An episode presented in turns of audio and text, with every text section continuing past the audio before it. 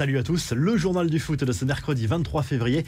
Il faudra un exploit du LOSC au match retour pour se qualifier. Les Lillois ont été battus 2 à 0 à Stanford Bridge mardi soir en huitième de finale aller de la Ligue des Champions. But signé Averts et Pulisic pour les Blues qui ont fait parler leur expérience. N'Golo Kanté a été énorme au milieu de terrain côté Chelsea. Il a été élu homme du match en Ligue des Champions pour la quatrième fois de suite. Un véritable exploit pour l'international français. Dans l'autre match de la soirée en Espagne, Villarreal et la Juve ont fait match nul, un but Vlaovic a encore marqué pour la vieille dame. Il disputait son premier match en Ligue des Champions et il a trouvé le chemin défilé en seulement 32 secondes. Les autres affiches de ce mercredi soir en huitième de finale aller de la Ligue des Champions, l'Atlético Madrid qui reçoit Manchester United et le Benfica Lisbonne qui affronte l'Ajax Amsterdam au Portugal. Lionel Messi fait taire les rumeurs de la presse espagnole qui affirmait que l'Argentin n'était pas heureux au PSG dans un entretien accordé au magazine du club. Messi affirme qu'il ne regrette absolument pas son choix.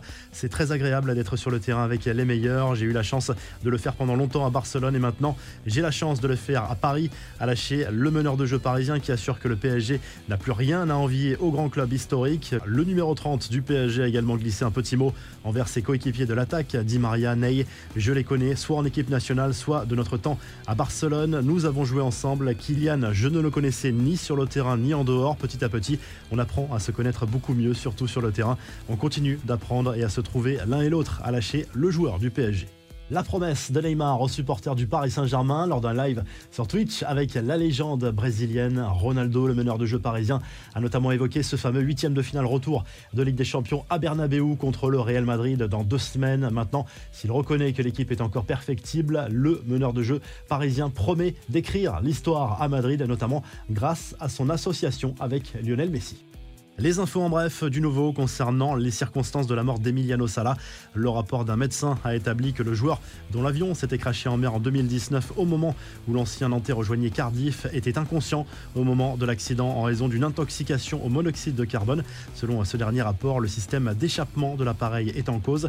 Jolie performance de l'équipe de France féminine, victoire 3 buts 1 face aux championnes d'Europe néerlandaises mardi soir au Havre en clôture du tournoi de France. Un succès encourageant avant l'Euro cet été. L'une des images de la soirée, c'est ce geste de Katoto et Diani qui ont célébré un but en formant un A avec leurs doigts, une dédicace à leur coéquipière Aminata Diallo, absente du rassemblement, au contraire de Keira Amraoui. C'est difficile de ne pas voir une prise de position dans ce dossier qui a amené certaines tensions en équipe de France.